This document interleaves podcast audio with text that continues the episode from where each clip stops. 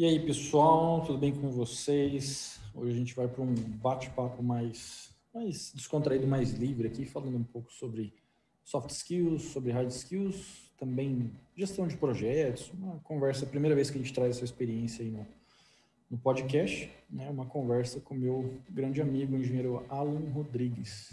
Ele é formado na UEM em engenharia. Eu falo para ele se apresentar aqui e falar um pouquinho melhor. E aí, Alan, como é que você está? Tudo tranquilo? Beleza, Cássio. Tudo bem? Obrigado aí pelo convite, me convidar aqui para falar. Fazia tempo que a gente estava conversando de fazer essa troca de podcasts, né? Cada um fazer um do outro e hoje deu certo. Exatamente. Eu estava quase fazendo um ano essa ideia já. É verdade. Mais de um ano, eu acho ainda, hein? Acho mais de um ano. Show de bola. Se apresentei pro pessoal. Bom, então, como o Cássio já falou, eu sou Alan Rodrigues, eu sou engenheiro mecânico, também eu sou mestre em engenharia mecânica na área de materiais eu me formei aqui na Universidade Estadual de Maringá, né? Que aqui na minha cidade, que eu nasci aqui, e hoje também tenho escritório é, nessa mesma cidade. Então faço o projeto de desenvolvimento do produto, projeto de ferramentas e também consultorias e ensino, né? Tanto projetistas, designers, engenheiros, técnicos a fazerem projetos melhores aí, mais voltados para a parte de peças plásticas, impressão 3D, é, modelagem por injeção tudo isso aí que o pessoal normalmente tem medo de, de trabalhar. Exatamente. Eu até, você até brinca, né, que é, lá nos seus stories lá, é, o Alan também tem uma, uma página, né, no, no, Instagram que ele, ele compartilha um conteúdo que, por mais que não tenha nada a ver com a minha área, mas eu acho muito interessante, ele até brinca, né, que a pessoa depois começa a acompanhar lá, acaba virando doido dos plásticos, porque é, depois que eu comecei a acompanhar o trabalho dele, né, porque por mais que a gente era amigo, né, ele não tinha a página, então eu tinha uma ideia do que ele fazia, mas não, sabia exatamente o que ele fazia. Então, depois que eu comecei a entender o que ele faz e tal, e acompanhar lá as análises que ele faz das peças plásticas, até eu agora fico olhando na, nas peças para ver onde é que é o engate, do, do, do, de onde dispara o plástico e tal. É muito legal. Ver defeito em todas as peças agora, né? E esse foi Exatamente. um problema que eu tinha, é que eu tô tendo, na verdade. Que eu ia mandar brinde para os alunos, né? Garfinha de água tal. E agora tem que ficar procurando uma garrafinha que seja muito boa, porque o aluno que aprendeu ali comigo vai na garrafinha e fala, putz, o cara dá aula do negócio, tá mandando essa garrafinha tá de rechute com rebarba, com defeito aqui. Aí fica mais complicada essa procura aí. Exatamente. Como o canal né, é voltado nessa questão de produtividade e tal, a gente, eu queria saber um pouco, né, da, da assim, eu já sei, né, mas queria saber um pouco da, da sua história, né, se você puder contar desde quando você trabalhava para as outras pessoas, como você fazia para gerir o seu tempo, né? Como é que isso mudou para você depois que você passou a ter a sua empresa, né? Trabalhar aí como autônomo, para o pessoal entender até um pouco nessa questão de às vezes empreender, né? Como é que funciona? Você ter essas, ter que ter essas soft skills aí, não só hard skills, né? Então, é, hard skill é tudo aquilo, pessoal, que vocês aprendem aí na faculdade, aquela coisa mais técnica, né? Então, pô, o engenheiro aprende todos os cálculos, todas as as, as variáveis de se ser um engenheiro é, contra a questão ali de você fazer, ter essa soft skill, né, de, de gerir bem o seu tempo, de, de conseguir é, é, conversar com o cliente, com, enfim, né, aí você pode explicar para a gente aí mais ou menos como é que foi a sua trajetória aí na, nas empresas e agora como autônomo. Sim, é, então essas soft skills aí são tudo que a gente não aprende na faculdade, a gente acaba aprendendo e desenvolvendo na prática, né? Então, eu comecei a trabalhar na indústria há 10 anos atrás. Então, eu comecei, é, fazia, participava da empresa Júnior. Lá eu comecei a ter uma noção né, dessas, dessas questões aí, do que, acontece, o que acontece numa empresa real, claro que numa escala bem menor, acadêmica mesmo, né? Ah, fazendo um projeto de pesquisa, comecei a lidar já com essa questão do tempo aí nesses, nesses trabalhos já dentro da faculdade ainda, né? E aí comecei a trabalhar para os outros, né, fazendo estágio, então fiz bastante estágio, fiz em algumas empresas aqui da região, acabei aprendendo sobre diversas áreas. E a área, claro, que eu mais me identifiquei foi o cara de projetos, né? Então até falo bastante sobre isso. Depois eu comecei a passar um pouquinho mais para a parte de plástico, de ferramentas, é, que eu sempre é, trago esse conteúdo dessa forma. É, eu acho que na época, falando um pouquinho dessa época já, né, quando eu trabalhava em outras empresas, é, mesmo como estagiário, era muito mais simples para mim porque eu tinha aquele horário de trabalho, né? Começava é, no estágio, começava 8 da manhã, acabava meio-dia, acabou disso, tchau, deixa eu estudar aqui para matéria, passar na prova e acabou, né? Então não ficava me preocupando se o cliente ia fechar. Inclusive, quando eu fazia é, o meu primeiro estágio, é, era tava uma época, não, na verdade não foi de estágio não, foi do trainee. É, depois que eu me formei, tava uma época meio complicada é, no nosso governo aí, que foi a época de 2015, 2016, que começou daquela cambaleada, né? Então, deu uma crise muito forte e eu vi o pessoal discutindo lá, ó, oh, a gente tem que vender, os vendedores têm que vender pelo menos é, 100 mil reais por dia para a gente conseguir pagar a fábrica funcionando aqui. Então, eu vi aquilo tudo, né? Eu não, é, é claro que eu não, não, era nem minha obrigação tomar para mim aquela pressão. É, é, mas é, eu não precisava nem me preocupar com nada daquilo. Então, eu via, claro, que vendas tinha que correr atrás, mas, cara, depois eu chegava é, em casa, descansava, estava tranquilo, acabou, tinha que cumprir meu horário lá e, e fechou, né? Claro que eu tentava sempre puxar é, o tempo que eu estava lá é, para render o máximo possível, trabalhar o máximo possível, mas saiu de lá, desligava a chavinha e, e, e acabou. Né? Nessa época você, você ainda achava que o dia só tinha 24 horas mesmo, né? É, né? Porque, né, quando a gente trabalha para os outros, a gente fala, bom, o dia tem 24 horas, tá tranquilo, né? Quando a gente trabalha para a gente, a gente pensa, meu Deus do céu. É, para quem não sabe até do, do, do canal, às vezes a pessoa é seguidora nova, é, a minha fonte de renda principal não, não é o canal, tá, gente? Eu tenho um escritório de contabilidade, tenho uma empresa, tenho que gerir pessoas e tal. Então, às vezes a pessoa acha que eu só tenho o canal. O canal, na verdade, é um projeto paralelo. Então, né, quando a gente começa a empreender, a gente começa a desejar que o dia tivesse 36 horas porque falta tempo. Nossa, é. Às vezes eu tô aqui, tô aqui trabalhando, eu vejo, cara, nossa, é meio-dia, meu Deus, corre para casa, Aí volta, meu Deus, já é seis horas, tá de noite já. Aí, cara, Exatamente. e passa que, que não vê, e se realmente não tiver uma gestão de tempo muito bem feita, tiver um. É, pensar num, num, gerenciamento ali dos projetos que a gente está trabalhando e saber organizar, cara, é muito complicado. Ainda mais porque quando você acaba trabalhando com vários projetos assim ao mesmo tempo. É, em empresas grandes, quando você trabalha em empresas grandes, que foi a primeira que eu fiz é, estágio lá, então tem uma equipe que vai fazer esse projeto. Ah, essa outra equipe vai fazer esse projeto. E aí quando você passa a trabalhar com, por conta e de outras pessoas também, além de é, conseguir distribuir esses inúmeros projetos que tem, saber delegar, né, para quem que vai esse, para quem que vai esse outro, saber trabalhar também, é, como eu trabalho aqui no, no escritório, é ter pessoas profissionais que trabalham freelance, né, para repassar esses projetos. Então, repassar o projeto, avaliar ele, saber para quem distribuir cada um, é, fazer os projetos que daí eu posso eu posso desenvolver mesmo. E realmente é bastante complexo. Igual você falou né, do canal.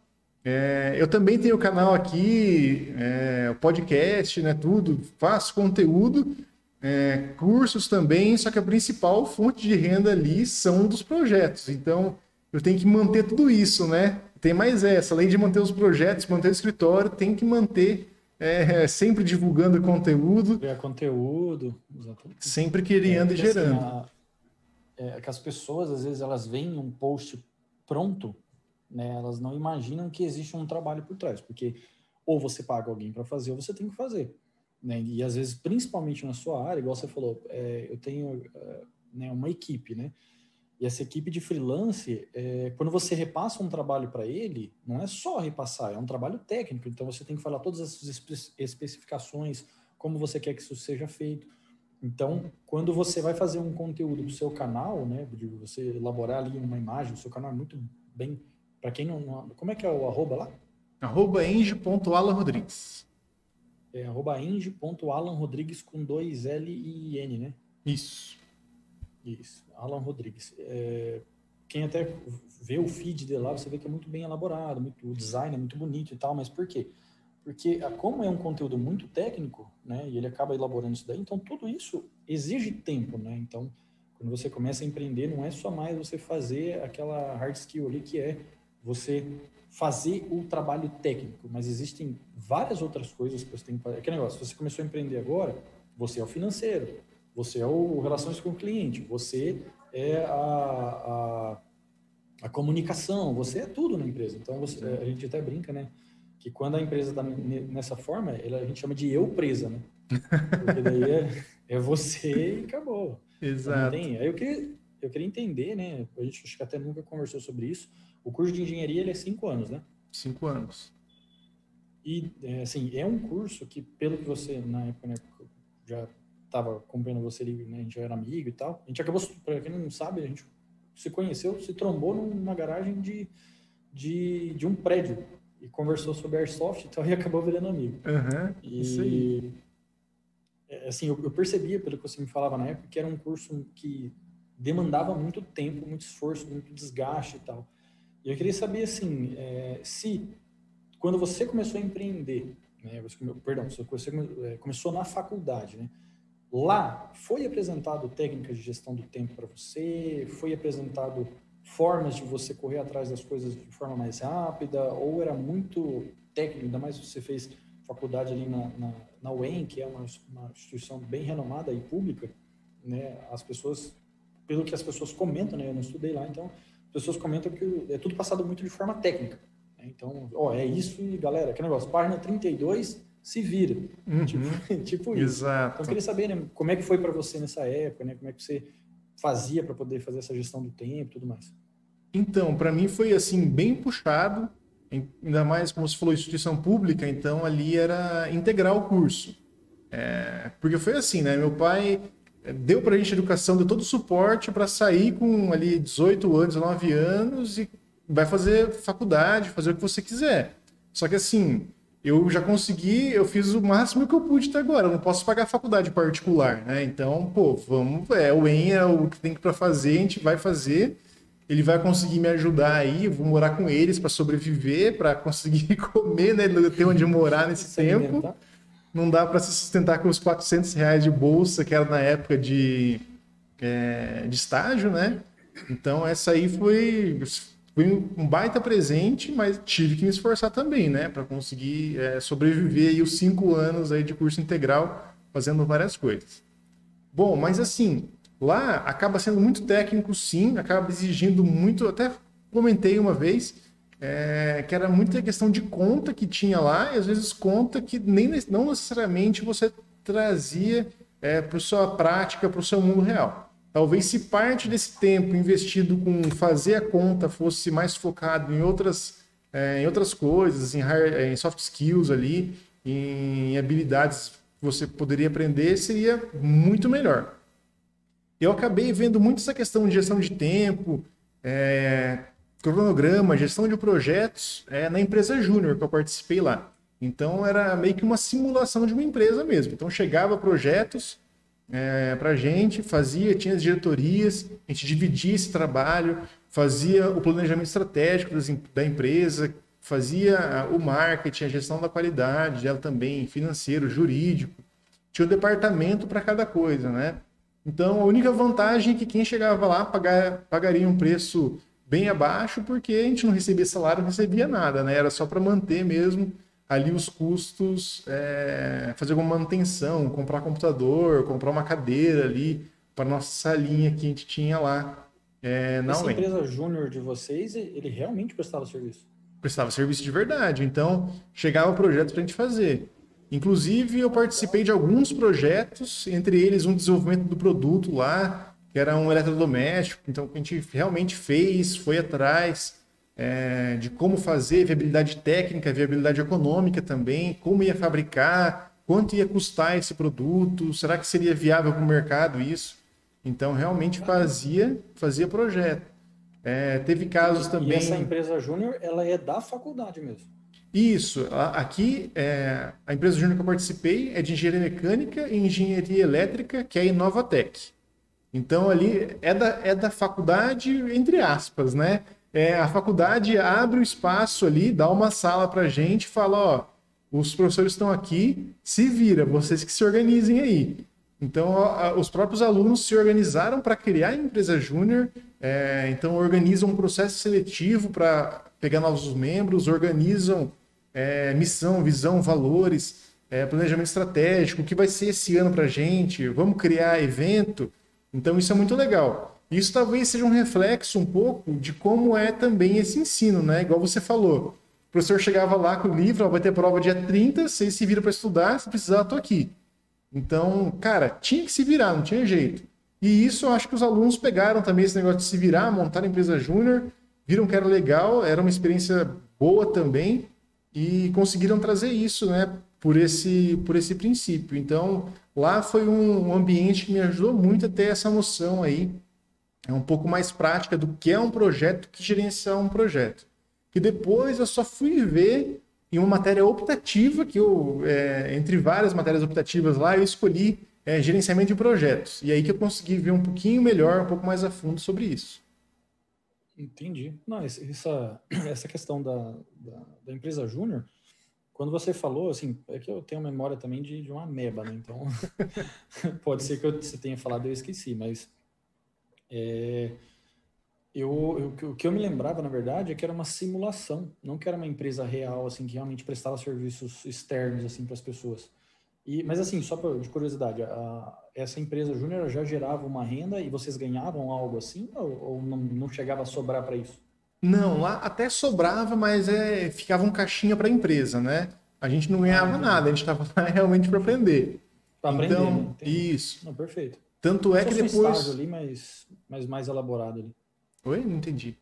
Como se fosse um estágio mesmo, mas isso. uma coisa mais elaborada ali. Assim. Isso, dentro, da, dentro da, ali da, da faculdade também, né?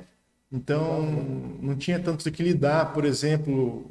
É, eu falo simulação assim, porque não é mesmo no mundo real ali que você tem que pagar um monte de conta, que tem que vender e tal. Claro, a gente tinha que vender. Se viesse de projetos, era ótimo, né? Agora, se não viesse, a gente conseguia se manter ali, cada, cada um juntava um pouquinho para fazer uma vaquinha para alguma coisa ou outra. Mas por sorte, na minha. Por sorte não, né? Por esforço da galera também. É, na minha época lá, se não me engano, no ano que eu estava na empresa Júnior, a gente teve sete projetos é, em diversas áreas ali, né? Então já deu para juntar o caixinha, comprar um computador novo que estava lá, estava bem lento, né? Então, uhum. mas era normalmente cada um levava seu notebook, fazia o trabalho lá, a gente criava eventos, né? É, seja semana de engenharia mecânica, é o ciclo de palestras lá, para a gente arrecadar mais um dinheirinho, né? Para conseguir formar esse caixa, para pagar treinamento para o pessoal, isso que era legal. Então, uma vez, inclusive, até lembrei disso agora. É, eu era da diretoria de marketing nos primeiros seis meses e, e, lá eu fui eleito em um mês como melhor membro da, da diretoria. E aí eu ganhei um treinamento de gerenciamento de projetos é, com o Rodrigo Giraldelli, que aqui de Maringá ele fazia, dava aula sobre isso e eu participei lá e foi muito legal. Então isso é um tipo de coisa que é, o dinheiro, a, a, grana que a gente ganhava lá, né, pagava o treinamento também. Pô, legal, legal. E nessa época vocês chegaram a aprender na faculdade algum é, alguma questão assim de, de, gestão de projetos, métodos ágeis, Kanban, Scrum, alguma coisa assim ou não? Então, a gente viu alguns métodos que tinha na parte de gerenciamento da produção. Então, o gerenciamento da produção fala muito de Kanban, é, é, talvez um dos mais usados hoje, né? É, falava de ferramentas da qualidade, mas coisas que eu já tinha aprendido na empresa júnior, é tipo 5S, é, diagrama lá de espinha de peixe, né? Do, do 6M ou diagrama de Chikawa para encontrar né, os, a falha, encontrar o problema, né, encontrar solução para aquilo ali também. E, e aí, metodologia mesmo, de gerenciamento de projeto, eu fui aprender. Claro, tive um pouquinho de prática na empresa júnior, mas fui aprender mesmo assim, é, de uma forma formal, aí no curso que eu fiz, gerenciamento de projetos, e também nessa matéria que eu puxei, né, de gerenciamento. E aí, mas é uma coisa assim, é uma coisa muito rígida, na minha opinião, é muito, muito quadradinho, né? É, segue aquele PMBOK, que ele é uma referência aí para quem trabalha com gestão de projetos em qualquer área.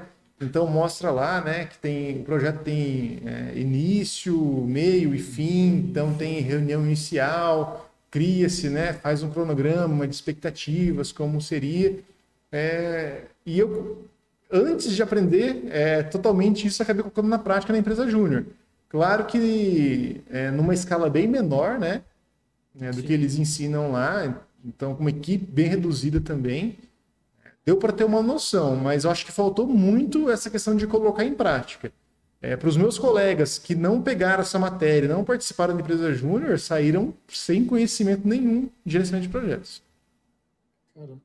É por isso que é até interessante, assim, às vezes as pessoas elas evitam conhecer ou é, participar de algo novo, né? Então, ou algo que às vezes é, principalmente na faculdade, né? Às vezes a pessoa, ah, tem a oportunidade de participar de algumas coisas, as pessoas às vezes falam, ah, eu não vou participar, que pô, ah, isso aí é só para encher linguiça e tal.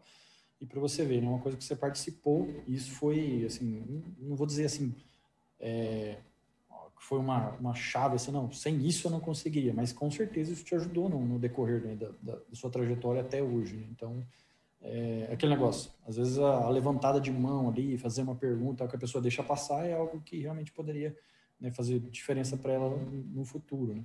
Sim, inclusive, Esse... é por ter a página, né? Muitas pessoas vêm perguntar: ah, eu vou procurar é, trabalho agora, mas não tem experiência, o pessoal exige experiência. Como que eu consigo, né? Então, é, devia ser uma questão que as pessoas se perguntassem durante a faculdade. Então, aproveitar essas oportunidades né, que tem ali de estágio, projeto de pesquisa, empresa júnior, para já sair é, com o mínimo de experiência para alguém te contratar. Exato. Eu lembro que quando eu comecei a fazer a faculdade né, da contabilidade e tal, eu, eu trabalhava na Refrigerantes Garoto. Eu não me recordo o valor, tá? Mas na época, isso há 10 anos atrás, eu devia ganhar mais ou menos algo em torno ali de uns 1.900 reais, mais ou menos, 10 anos atrás. Para mim, na época, era um dinheirão. E, só que eu trabalhava na, na nessa fábrica para ganhar esse valor e eu trabalhava na área financeira, né? Então, eu tive a oportunidade de trabalhar na Via Par, em alguns lugares assim, que eu continuaria na mesma área, né? Essa fábrica ela ia fechar aqui, e, e daí eu tive a oportunidade de continuar na área financeira e trabalhar nesses lugares para ganhar é, o mesmo, ou até um pouquinho mais, em alguns casos ali, tinha alguns benefícios e tal. Mas na época eu pensei, falei, cara, beleza, o que, que vai adiantar? Se eu estou fazendo contabilidade, eu quero trabalhar na área contábil, o que, que vai adiantar eu continuar na área financeira, ganhando esse valor e ficar nisso daí? Né? fazendo contábil, mas eu vou fazer a financeira. Lógico que a gente até brinca, né? quem faz contábeis ali consegue trabalhar muita coisa dentro de uma empresa, mas não era aquilo que eu queria. E aí eu lembro que na época eu saí para ganhar 460 e não sei quantos reais numa empresa e para mim na época foi muito tenso assim, porque foi uma decisão de ganhar três vezes menos do que eu ganhava. Eu, eu lembro até hoje assim que tipo chegava no final do mês eu pagava a faculdade que era 411 quebradinho. Aí igual você falou, né, pô, eu tive o auxílio dos meus pais e tal. Então na época eu morava, a gente tinha mudado para Maringá, né, era de Jair Beltrão. E na época a gente pagava é, uma casa de aluguel e tal, e minha mãe ajudava na época. E eu lembro que sobrava 30 conto do, do meu salário inteiro. Então eu trabalhava uhum. o mês inteiro para pagar a faculdade sobrava 30 reais.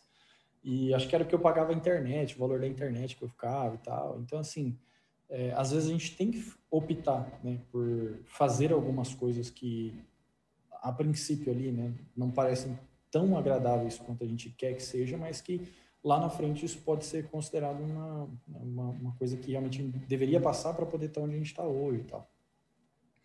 E uma coisa que você falou da, da, você falou lá do método, lá não lembro o nome lá que você falou que é muito quadrado, ele basicamente pelo que você falou ali é tipo uma cerimônia de, de, de Scrum e tal, né? Então tem ali o começo, meio e fim e as coisas, né? Então para você ver, né? É uma coisa muito amarrada que hoje em dia, assim, a maioria das pessoas é, começam a perceber que é, ser tão amarrado não é tão legal. Às vezes, se é um negócio mais livre, você consegue, às vezes, adiantar o processo e resolver de uma forma mais assertiva e mais rápida também. Né? Exato. Então, por exemplo, é, aqui no escritório hoje, né?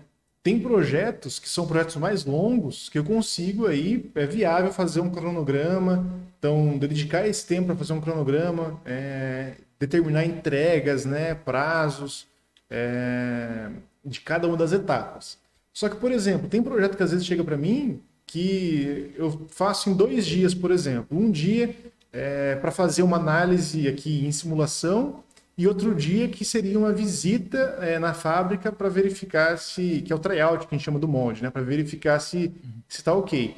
Então, aí, se eu tenho um dia para fazer essa análise, eu às vezes perder mais seis horas ou, ou, ou quatro horas para fazer, elaborar um, um cronograma é, daquele projeto. Então, putz, será que nesse caso é viável fazer isso? Para mim, nesse ponto, eu vejo, putz, não, não vale a pena, eu vou pegar, eu vou fazer, então vou usar essas oito horas do dia para terminar o projeto, começar a terminar, e o outro dia, que aí vai ser quando a, o, o, cara fizer a modificação na ferramenta lá e liberar o molde para eu poder fazer esse teste, aí que eu vou poder. Então é, tem que saber um pouquinho, tem que ter um pouco dessa flexibilidade, né?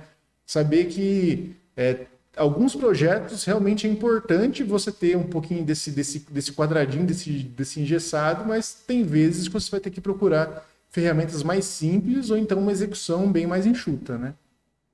Exatamente. É, nem, nem todo, assim, nem todo processo é aplicável às metodologias, né? Porque às vezes você precisa, igual você falou, né? Pô, é, esse tipo de projeto não, acaba não, não funcionando esse tipo de metodologia.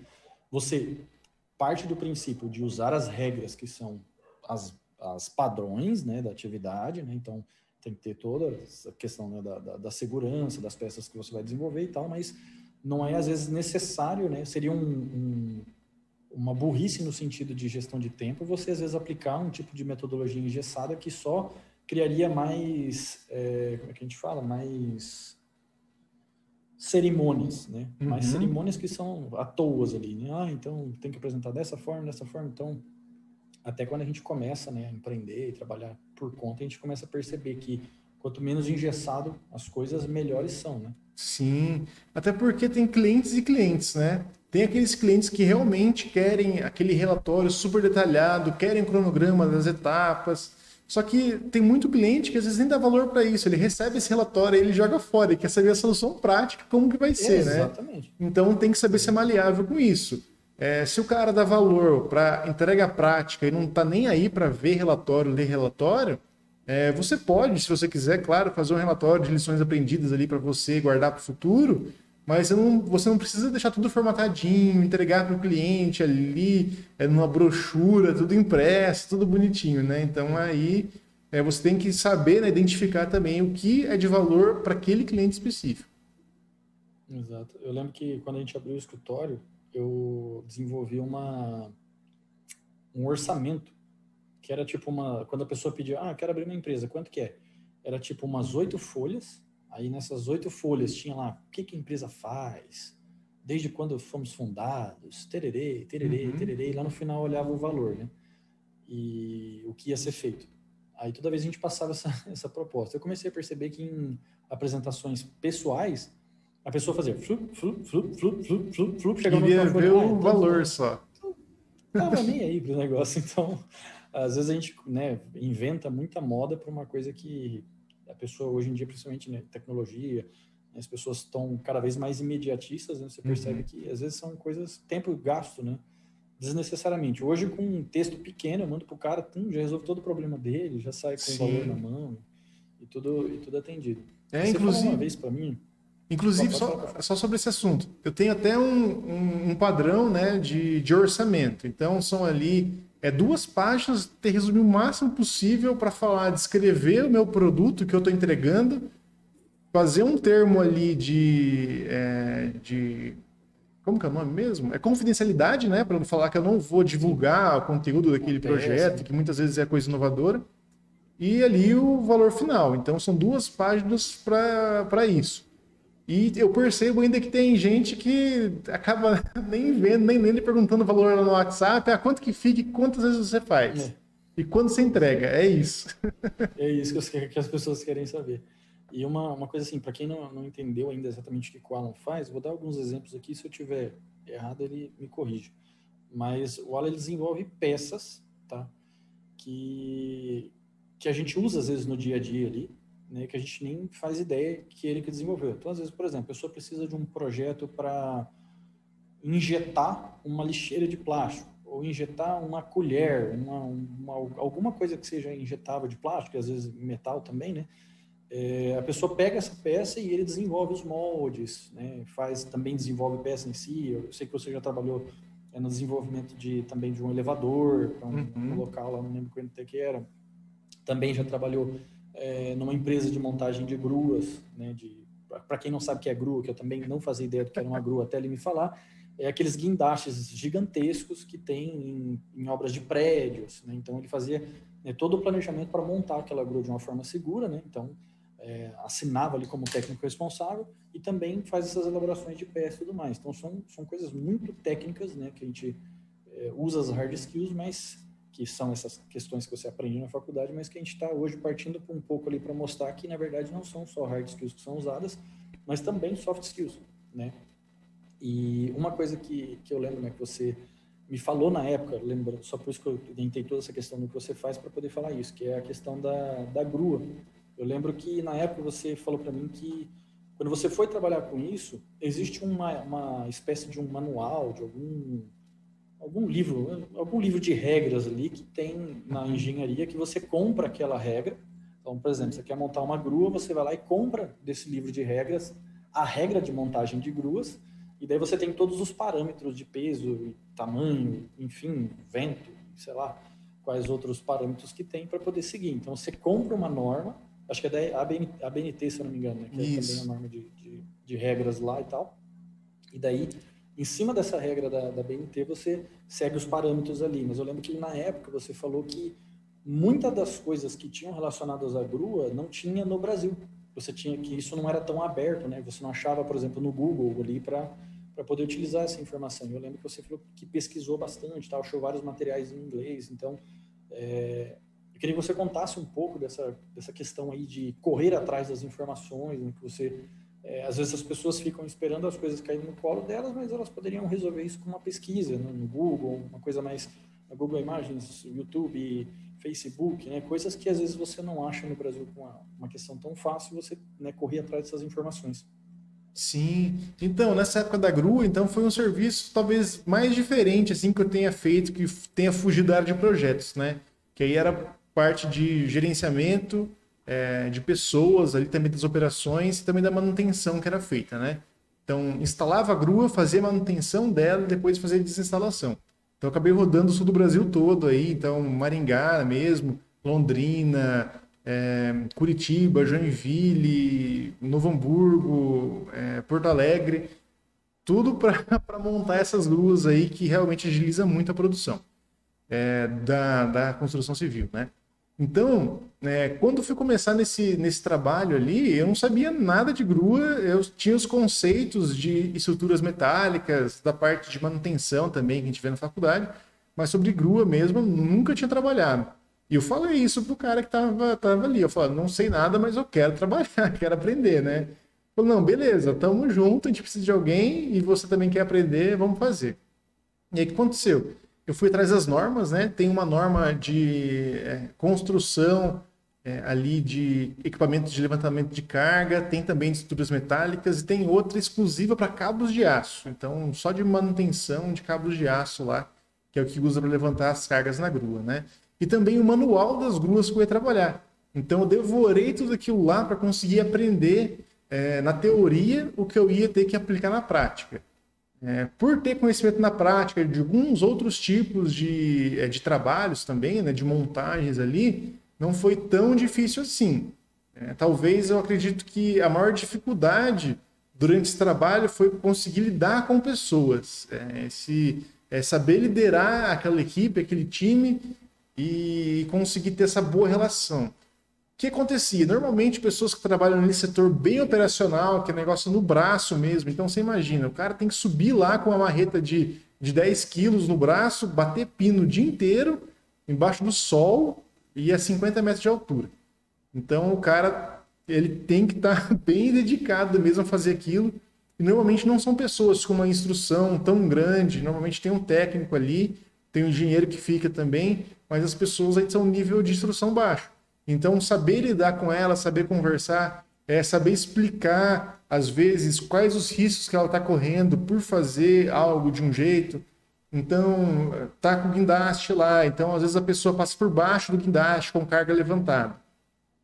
É claro que é muito pouco improvável que aquele, que aquela, aquele cabo de aço arrebente e caia em cima da pessoa. Mas se acontecer, é um engenheiro que vai que vai ser responsabilizado e claro que a pessoa vai perder a vida, os familiares também que vão perder aquela pessoa, né?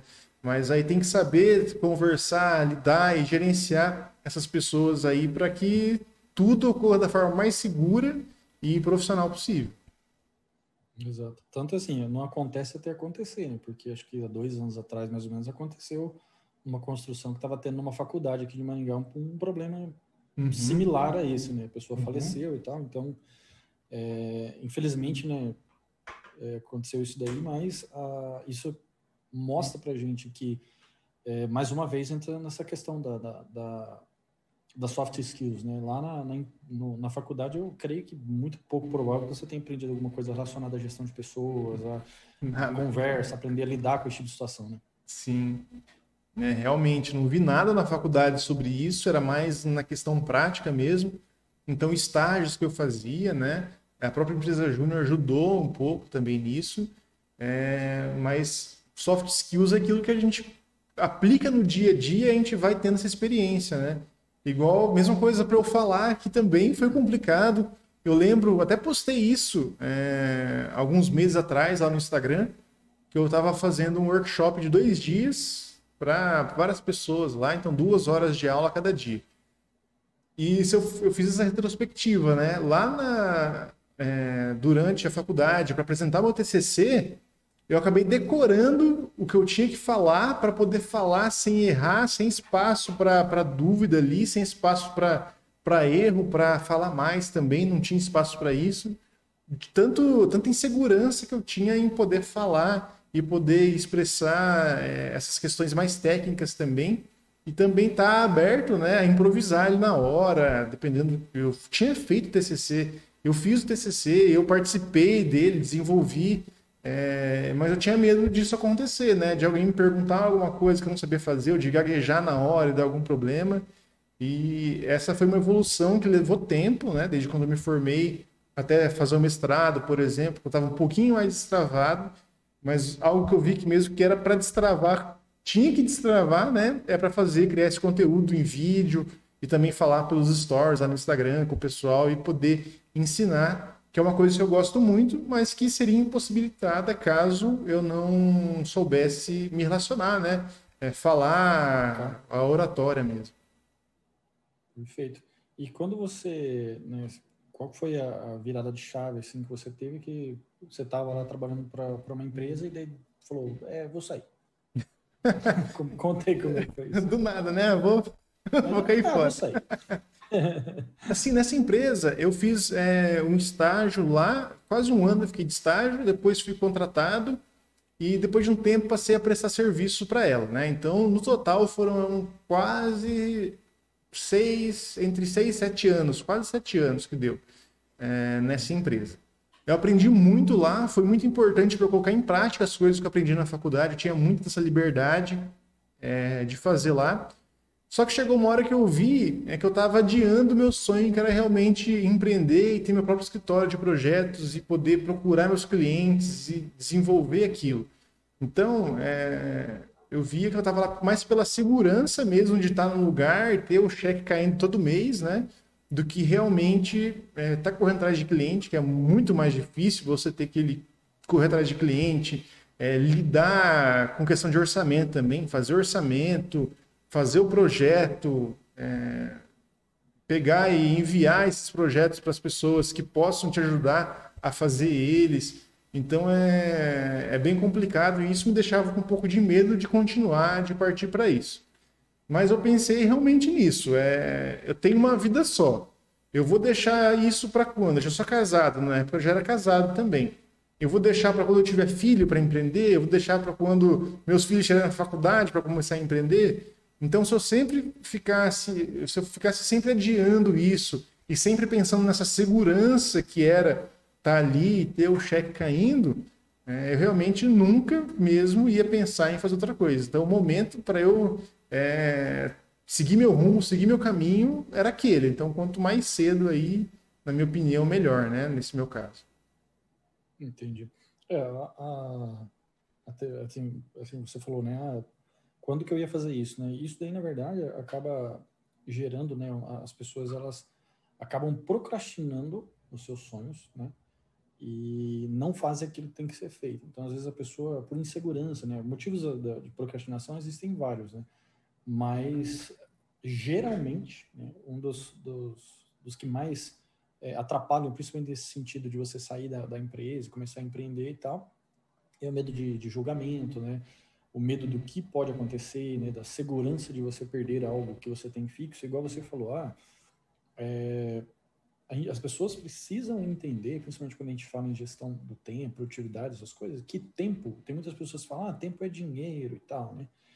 Tempo, pessoal, não é dinheiro, tempo é vida, né? A gente, igual você falou, a gente só tem uma vida, e se você for ficar pensando no que poderia ou não acontecer, né? Tem uma, uma pesquisa, não lembro agora se é 68 ou 88% das, das dificuldades e dos problemas que a gente pensa que tem, na, na verdade, eles não acontecem. Então, acho que 88% dos problemas que a gente imagina na nossa cabeça, eles na verdade não existem. Se você parar para pensar, aquilo que você visualiza, que você vê né, na sua vida, na verdade, aquilo que pode ser um problema para mim, às vezes não é um problema para outra pessoa. Então, é, a gente fala, pô, nossa, esse mês eu sei lá, eu tô sem dinheiro para pagar o aluguel, tô, tô, tá difícil para mim. Isso para você é um problema, mas eu garanto para você que para aquela criança que está lá na Síria, lá, vendo bomba caindo na cabeça dela todo dia, ela estaria dando graças a Deus que está devendo um, um, um, aluguel. Então, acho que a, as coisas, né, elas, os problemas e as situações que a gente passa na vida é baseado no prisma que a gente vive, né? Então, às vezes, muitos dos problemas que você acha que você tem hoje, na verdade, você não tem. Né? São coisas criadas pela sua mente e que acabam fazendo com que você limite a sua vida. Eu já vi várias pessoas, igual, né, tinha um cara que trabalhava comigo que ele falava que, é, que não ganharia muito dinheiro com contabilidade, que tinha que ficar trabalhando na mesma e tal. E esse cara, ele trabalha na empresa, já vai fazer quase 20 anos que ele está naquela empresa. E ele tem na cabeça dele um fator limitante achando que se ele sair, ele pode quebrar, que ele pode perder. Ele poderia muito bem ter o escritório de contabilidade dele, o cara já tem, sei lá, uns, acho que hoje deve ter uns 45, 50 anos, e eu já estou empreendendo, tenho 31, 32, vou fazer 32 agora, e já estou empreendendo tem 10. Então, um cara de 40 anos com medo do que pode acontecer e às vezes ele aguentando humilhações e várias situações porque é, tem né, essas crenças limitantes que não vai dar certo. Então, às vezes, cara, se jogar igual você fez, né, é a melhor estratégia. Né? Você, pô, você vai, é lógico que tudo tem um risco calculado, tudo é, é pensar, né? não é do nada, já é. Igual o povo, né, hoje propaga na internet aí que é só sair e acabou, né? Sim. Sai do, do emprego e, vai. Mas calculando todos esses riscos, você tem possibilidade sempre de recomeçar, de refazer alguma coisa. Então, as pessoas, geralmente, quando elas pensam assim, ah, eu vou sair daqui vou começar aqui, ah, se não der certo, acabou. Não, se não der certo, recomeça, volta, volta uma casa para trás e, e continua da onde parou, né? Exato. E, e teve uma coisa que eu, eu, eu pensava assim, o pior caso possível, por exemplo, era eu sair de lá, montar meu negócio e morar debaixo da ponte. Então, esse era o que podia acontecer. Mas será que realmente morar debaixo da ponte era uma coisa que poderia acontecer? Talvez não seria mais provável eu conseguir um emprego ganhando bem menos, mas ainda conseguindo pagar aluguel, pagando as contas, né? Exatamente, exatamente. E eu queria saber, né, assim, da, quais foram as principais dificuldades que você teve, né, nessas questões aí de, de gestão de tempo, de, de o que, que você acha, não só relacionado a isso, mas o que, que você acha que foi, assim, as piores, principais dificuldades que você teve no começo, depois que você começou a empreender? Principais dificuldades, eu acho que uma delas foi, foi pensar naquela questão de que é, quanto mais eu trabalhasse, mais ia ter resultado. Que no começo eu vi que não era muito verdade isso, né? É, inclusive pelo desgaste físico, desgaste mental que se tem é, nesse pensamento de que é, meritocracia, né? De que ah, você vai trabalhar é, 100 vezes, você vai ganhar 100 vezes, mas não, não funciona muito bem assim, né? Nosso corpo aí é, tem um limite e nossa mente também. Então, isso foi uma coisa que pegou muito no começo, porque era assim, eu tinha reserva de emergência quando eu saí. É, só que era meio que eu via ela, ela descendo, descendo todo mês, e eu tava ali tentando empreender, fazer o negócio funcionar, é, começar a se bancar, né? E realmente não é assim, né? De uma hora para outra que as coisas acontecem. Essa foi uma dificuldade muito grande que eu tive é, ali no começo.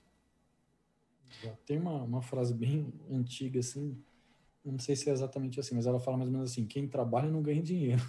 Uhum. Porque a gente tem né, essa, essa falsa impressão de que quando a gente vai para um negócio próprio, quanto mais a gente trabalhar loucamente, mais a gente vai ganhar dinheiro. Só que daí né, existe ó, uma, uma contrapartida que, que você começa a se tornar meio que um escravo ali do, do, seu próprio negócio. Você começa a ver que antes você trabalhava oito horas, agora você trabalha 12. Eu já cheguei a trabalhar em um dia, assim, de começar às sete e meia da manhã, seis horas da manhã mais ou menos, e ir até às cinco, seis horas da manhã do outro dia. E aí eu comecei a falar, velho, o que eu estou fazendo na minha vida? Uhum. É, então, a gente começa a perceber que existem algumas coisas que acontecem quando a gente começa a empreender que é, não acontecem quando você está trabalhando né, numa empresa, é, como funcionário, né? Então, é, isso daí, mas independente se desse certo ou não, né, eu garanto que quando a gente passa por esse tipo de experiência né, de empreender e tal, a gente sai muito maior do que a gente entrou quando a gente começou, porque você passa por tantas situações diferentes que você aprende N coisas que você não aprenderia, né, trabalhando. Né? Sim, e isso é uma coisa que eu, que eu via muito também, talvez seja um dos motivos, é que eu pensava que eu podia fazer muito mais do que aquilo que eu fazia naquela empresa, sabe? Então, isso me motivou também a, a, sei lá, poder puxar, tipo, soltar o freio de mão e realmente é, deslanchar nas coisas que eu queria aprender, que eu queria desenvolver. Então, consegui desenvolver várias coisas, projetos novos, com áreas que provavelmente nunca teria contato, né? É, por exemplo, por exemplo, área médica, né? Que eu não tinha contato nenhum lá, que era da área agrícola, é, eu consegui atrás inclusive a parte de ensinar, né? Criar, fazer cursos, é, divulgar para as pessoas, compartilhar essa experiência com as pessoas. Que você trabalhando oito horas por dia dentro de uma empresa bem puxado, e depois chegar e criar ainda conteúdo, fazer vídeos, cara, é extremamente pesado.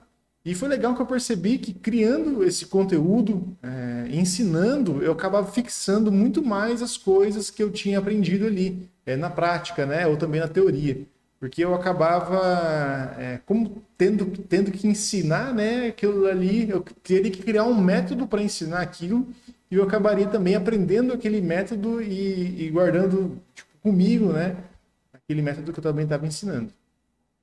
Exatamente. Tem uma, não lembro agora a pesquisa, mas ela é, é, comprovado cientificamente que quando a gente transmite o conhecimento, por isso que a gente fala né, que o conhecimento a gente não pode segurar para nós, porque senão vai morrer com a gente e acabou.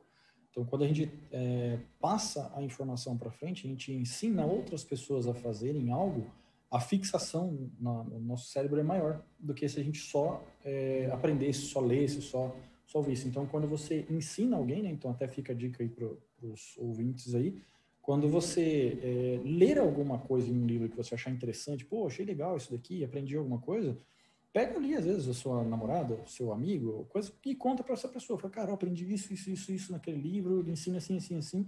Que a fixação, a chance de você lembrar disso no futuro é muito maior.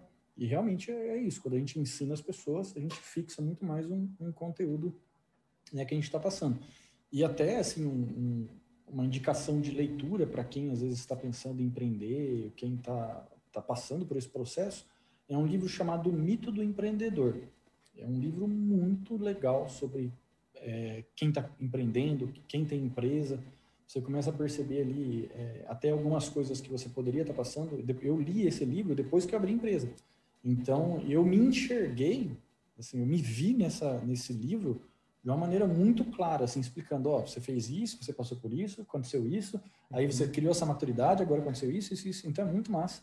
Quem quiser né, adquirir esse livro aí é bem legal. Quem está passando por isso daí já veja o mito do empreendedor, que você vai pular algumas etapas ou vai começar a se perceber passando por essas etapas.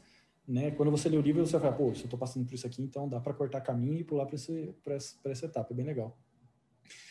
É, cara, eu queria agradecer a participação, a gente já está com 50 minutos aí. Eu queria gravar outros podcasts com vocês, às vezes mais, mais descolado ali, para a gente conversar, dar mais risada, falar de alguns uns temas ali, pegar um tema, sei lá, ah, é, agenda. Como é que as pessoas fazem agenda? Ah, eu faço assim, faço assado, para dar risada mesmo e, e descontrair, acho que vai ser legal também. Queria agradecer, deixa suas, suas redes aí, seus, seus contatos para quem tiver curiosidade, entender, às vezes até algum engenheiro, alguém que está tá seguindo a página aí, até ia conseguir chegar até você. Opa, Cássio, eu que agradeço aí por é, me convidar a participar, né? Inclusive foi o seu podcast que também me animou a fazer podcast e criar conteúdo dessa forma, né? Que é muito legal o pessoal ver, assistir, né? É questão de vídeo também, fazer os vídeos disso. Então, muito obrigado mesmo pelo convite. É sempre muito bom poder trocar essas ideias com você aí também participar aí do dia a dia produtividade. Bom, então para quem quiser me seguir, conhecer um pouquinho mais sobre o meu trabalho também, sobre essa parte de projetos, impressão 3D, injeção plástica, é, pode me seguir no arroba eng.alanrodrigues, Alan com dois L's. E o Cássio também pode deixar aqui em algum lugar depois embaixo o pessoal clicar. Tem também eng.alanrodrigues, que é o canal no YouTube. É, tem LinkedIn também, você consegue me achar por Alan Rodrigues lá também.